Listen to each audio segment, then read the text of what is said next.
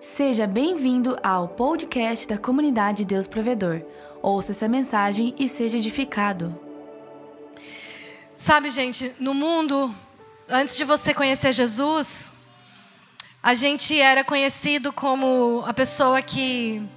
O, a, a nossa identidade era a pessoa que tinha problema com drogas. Ah, aquele lá que adulterou.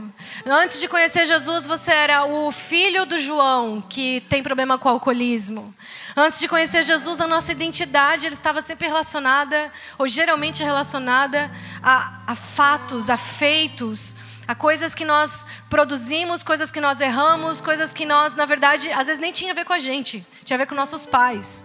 Quando você não conhecia Jesus, às vezes você era o irmão do fulano de tal, não tinha nem nome.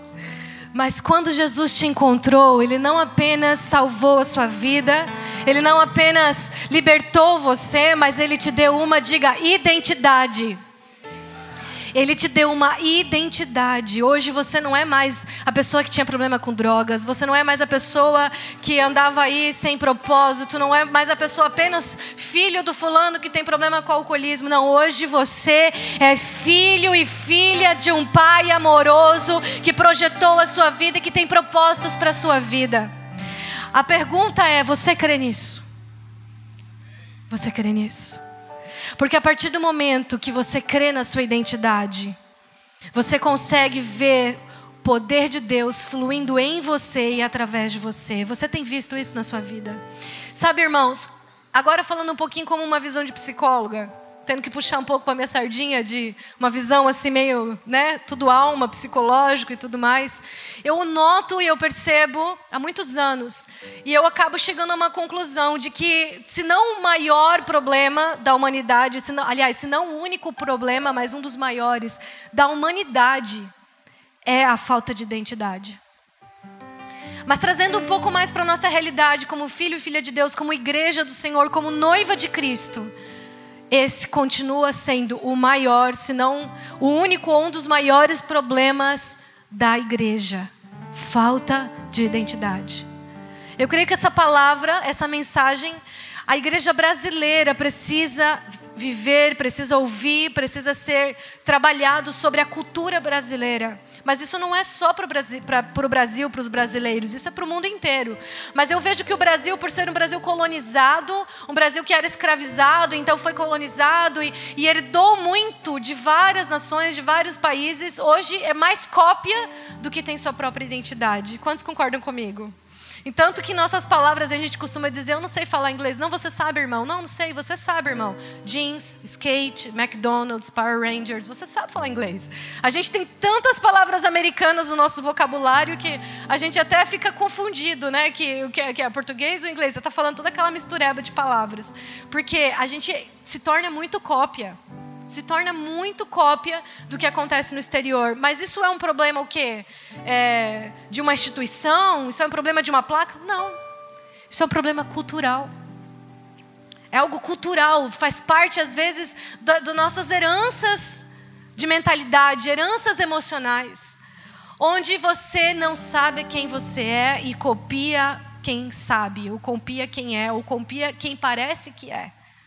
Porque o problema de identidade, queridos, gera tudo que você pode nomear de ruim. Gera inveja, você não sabe quem você é, então você inveja o que as pessoas têm, o que as pessoas são. Gera ciúme, porque quando você não, não se garante, porque não sabe o seu valor próprio, a pessoa que você ama ou não, a pessoa que é importante para você, não pode chegar perto de alguém que você já fica enciumado. O falta de identidade gera comparação em cima de comparação. Você não sabe quem é, então você fica se espelhando e você parece que é só o reflexo das pessoas, às vezes nas redes sociais, às vezes na sua família, e você fica, ai, um dia eu queria ser como fulano. E você deveria dizer, na verdade, eu quero ser como eu mesmo, porque eu, eu sou o melhor projeto de Deus para essa terra quando eu sou eu mesmo quando eu tenho a minha identidade estabelecida e eu passo a viver de acordo com quem Deus me criou para ser. Então eu posso fazer diferença. Amém? Quando nós queremos sempre ser outras pessoas, a gente nunca vai poder gerar realmente um efeito daquilo que Deus sonhou para que você gerasse. Portanto, falta de identidade, para mim, é um problema crônico.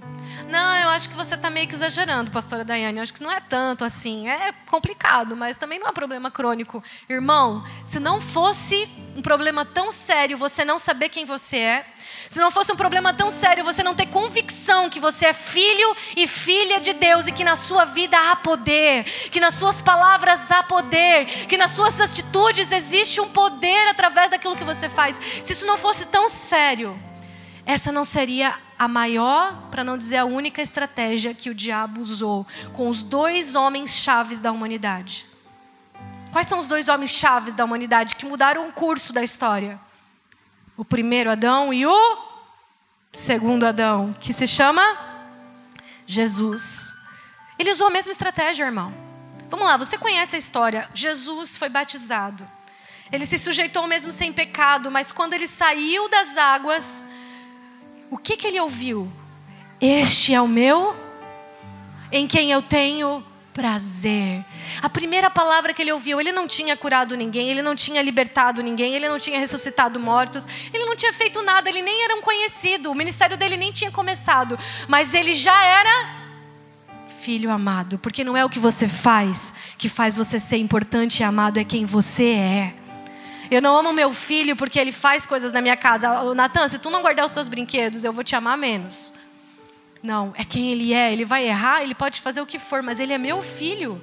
E porque ele é meu filho, ele é amado. E, e, Deus mostrou isso em Jesus quando, antes de Jesus fazer qualquer coisa, ele já declarou: Você é meu filho amado. Ótimo, até aí tudo bem. Até aí nós sabemos. O que, que aconteceu logo depois disso? Jesus foi levado pelo Espírito de Deus ao deserto. Para quê? Para quê? Para ser tentado. Hum, como assim, queridos? Jesus foi levado pelo Espírito de Deus para ser tentado antes que começasse o seu ministério. Porque o que ele foi tentado precisava estar muito estabelecido na vida de Jesus, porque senão nem adiantava ele curar enfermos, expulsar demônios, ressuscitar enfermos, não adiantava. E no que que ele foi tentado? É isso que eu estou chamando a sua atenção. Ele foi tentado na identidade. Quando a gente pensa assim, ah, eu estou sofrendo uma tentação, você pensa que você foi tentado na sua identidade? É a primeira coisa que vem na sua mente, sim ou não? Vamos ser sinceros que não, né? A primeira coisa que vem na nossa mente quando a gente diz que está sendo tentado é o quê? Pecado. Aí a gente nomeia vários tipos de pecado: pecados sexuais, pecados morais, pecados de falar mal de alguém, de mentir. E aí a gente nomeia tantos pecados. Eu fui tentado naquela área. Porque a gente acha que tentação é ser levado a pecar. Mas nessa passagem e na outra que eu vou mostrar para vocês, vai te mostrar que ser tentado, na verdade, o diabo não precisa que você peque. Ele não vai tentar você a pecar, ele vai tentar você a duvidar de quem você é em Cristo. Quando você não sabe quem você é em Cristo, pecado é uma consequência. Mas quando você sabe quem você é em Cristo, há poder na sua vida, há poder nas suas palavras, há poder de Jesus em você e através de você. E o pecado, querido, você, você tem a força de Cristo para ser algo natural que você consegue lutar e vencer, porque Ele luta por você. Quando Jesus ouviu, Este é meu filho amado, o pai disse isso para ele. Qual foi a primeira tentação do diabo? Ele tinha, ele fez a Bíblia relata três tentativas de fazer Jesus errar de alguma forma. Das três, duas, o diabo usou a mesma estratégia. Ele começou dizendo para Jesus: Se tu és filho de Deus, se tu és filho, o que, que ele colocou em xeque? O que, que ele colocou em xeque? A identidade de Jesus, que, vamos, convenhamos aqui, ele tinha acabado de ouvir do Pai. Ele tinha acabado de ouvir: Este é meu filho amado. Quando ele foi tentado, o que, que o diabo tentou? Se tu és o filho de Deus. Então, quando o diabo tenta a sua identidade, sabe o que ele vai fazer? Ele vai fazer você duvidar da palavra de Deus. Quando o diabo consegue plantar incredulidade no seu coração de alguma forma sobre quem Deus é, sobre o que Deus fala, a partir desse momento, então, ele vai ter sucesso para fazer você não saber mais quem você é. E quando você não sabe quem você é, você não sabe o poder que existe em você e através de você. E aí, a partir disso, querido, o que, que você vai esperar? Você pode vir. Sabia que o diabo não precisa que você se desvie? Ele não precisa tirar você da igreja, ele só precisa que você não saiba quem você é. Porque quando você não sabe quem você é, você fica inoperante. Não há poder na sua vida. Então nós vemos muitos cristãos orando e orando e orando e orando e nada acontece porque ele não sabe quem ele é e na verdade ele não crê naquela oração. Adão, quando foi tentado, quando Eva foi tentada, ela foi tentada da mesma forma na identidade. O que, que aconteceu? Pai criou, Adão sujou as suas mãos e fez ali um filho o que é um filho? A sua imagem e semelhança. Colocou em nós o seu DNA, colocou em nós a sua essência, colocou em nós um poder para operar sobre essa terra, uma autoridade para operar sobre essa terra. Foi isso que Deus fez. E ele só deu uma ordem: não coma daquela árvore do conhecimento do bem e do mal.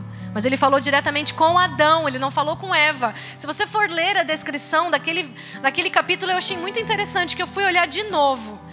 E a verdade é que ele começa a contar todo o cronológico da criação. E, e Deus, ele dá uma direção para Adão e Eva não estava junto.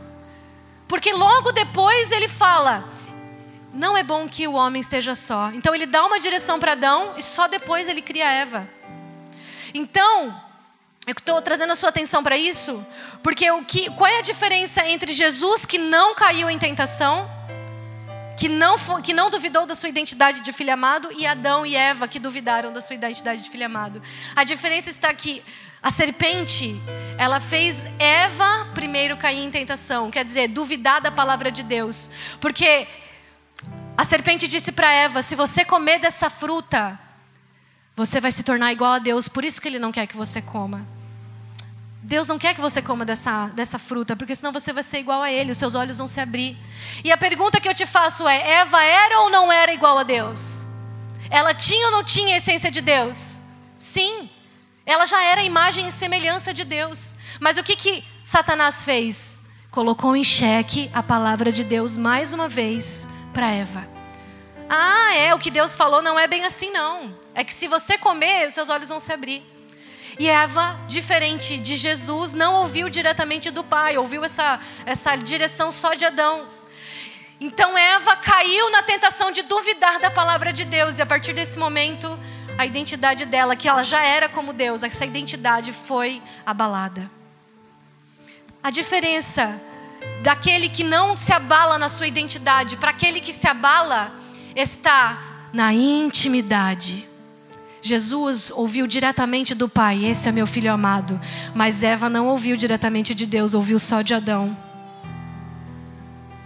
É o tempo que você passa com o Pai, é a, é a atenção que você dá para o Pai que vai construir a sua identidade. É aquela coisa de você não ficar se alimentando só da vida dos outros, do que os outros pregam, do que os outros falam, do que os outros testemunham, mas é buscar a sua própria vida e o seu, seu próprio relacionamento com o Pai. Amém? Eu percebo que essa é uma grande diferença. E da mesma forma que Jesus foi tentado porque foi colocado em xeque o que Deus disse, mas ele, que tinha ouvido diretamente do Pai, não foi abalado com isso, Eva foi.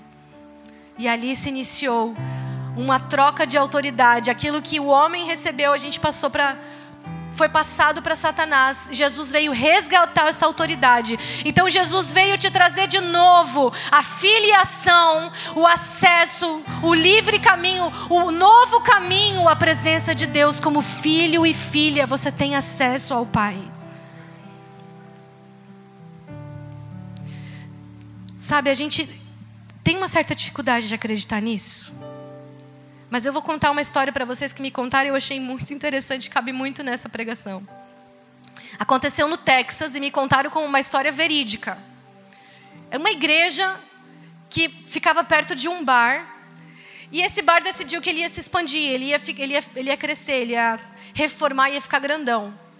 A igreja começou uma campanha de oração, não, porque não vai, porque vai dar errado, alguma coisa vai acontecer. Esse bar, além de não crescer, ainda vai fechar. E não sei o que, e o bar lá reformando e crescendo, fazendo a reforma dele. E a igreja na campanha, não, Senhor, fecha, não sei o que, e orando e tal.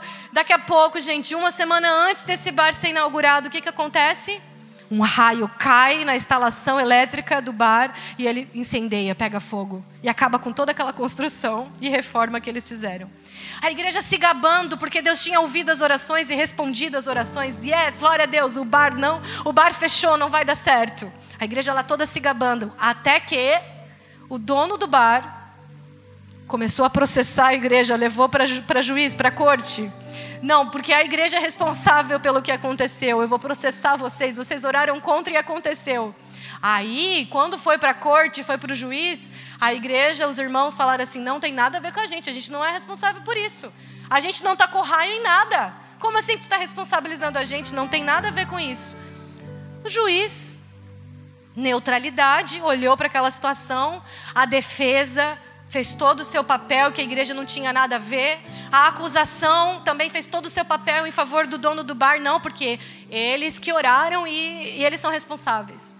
Aí o juiz olhou para aquilo e falou assim: Olha, deixa eu falar aqui o meu veredito com isso. Eu não sei como resolver essa situação. Aí todo mundo ficou olhando assim, não sabe como resolver? Não sei. Eu nunca vi uma coisa dessa. O dono do bar tem mais fé do que a igreja, que orou para que pegasse fogo aquele negócio. O dono do bar está acreditando que foi Deus que respondeu a oração e a igreja está dizendo que não tem nada a ver com elas. Eu não sei como resolver isso. E a verdade é que muitas vezes a gente reage dessa forma. A gente ora, ora, ora, ora. Senhor, faz isso e faz aquilo. E a gente não crê. Sabe por que eu também creio? No milagre que a Laila vai viver? Porque eu só ouço Daniel profetizando e declarando e usando daquilo que está na vida dele, que ela vai viver um milagre. Ela vai viver um milagre. Não importa o tempo que já passou, não importa o tempo que vai passar, mas nós vamos testemunhar que ela vai viver um milagre. Você precisa crer na sua oração, você precisa crer que há poder nas suas palavras. Nós tivemos uma pregação maravilhosa do pastor Eloy semana passada sobre o poder da palavra. Se você não ouviu, acessa lá no YouTube, você não pode perder. O poder da palavra, querido, a terra foi criado pelo poder da palavra. Deus Todo-Poderoso, ele disse: haja luz e houve luz. Haja separação das águas, houve separação das águas. Haja aves no céu, houve aves no céu. E tudo que foi Deus foi declarando, houve um poder criador e foi acontecendo. Mas quando você não sabe quem você é, você não entende que há poder nas suas palavras como alguém que é filho, que recebeu a mesma autoridade, o mesmo poder. Ah, você não está acreditando? Tá bom. Salmos 82, vamos lá comigo. Porque se vocês estão assim, é, não é bem assim, o rostinho de vocês está assim, não, é, eu sei, eu tenho poder nas minhas palavras. Então tá, querido, preste atenção. O que a Bíblia, a palavra de Deus, diz sobre você. Não coloque em xeque a palavra de Deus. Ela diz o seguinte, Salmos 82, versículo 6. Eu disse, vós sois deuses, e todos vós, filhos do Altíssimo. Ok, você não está acreditando em Salmos? Vamos ver se Jesus falando você acredita. Cap João capítulo 10, versículo 34 ao 36, Jesus diz: Não está escrito na vossa lei, eu disse, vós sois deuses.